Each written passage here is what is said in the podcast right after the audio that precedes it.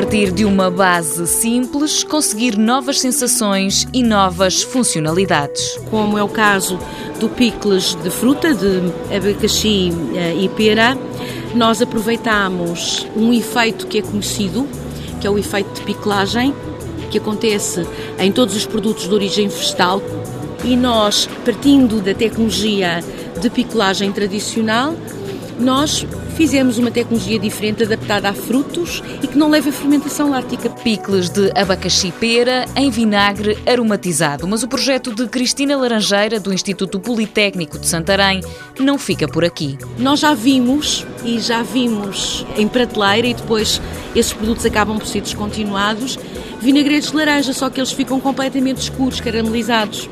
E porquê? Por excesso de açúcar e por excesso de pasteurização. Então nós criámos uma tecnologia que não tem uma coisa nem outra e que joga é com um equilíbrio de acidez que vem do vinagre e que confere a frescura na boca, com o fresco e o frutado da laranja e depois especiado e aromatizado que dá uma tónica uh, diferente, uma tónica agridoce inesperada, digamos assim. A composição já está pronta, mas o produto ainda não está à venda. Para ser comercializado, a ASAI obriga, e muito bem, a proceder a um conjunto de testes durante um, um tempo mais alargado que ainda não está completamente realizado. Nós estamos a fazer esses testes, mas ainda não estão terminados. Enquanto não estiverem terminados, não se pode provar. Os produtos podem ser feitos numa vinagreira sem ser necessário equipamento adicional.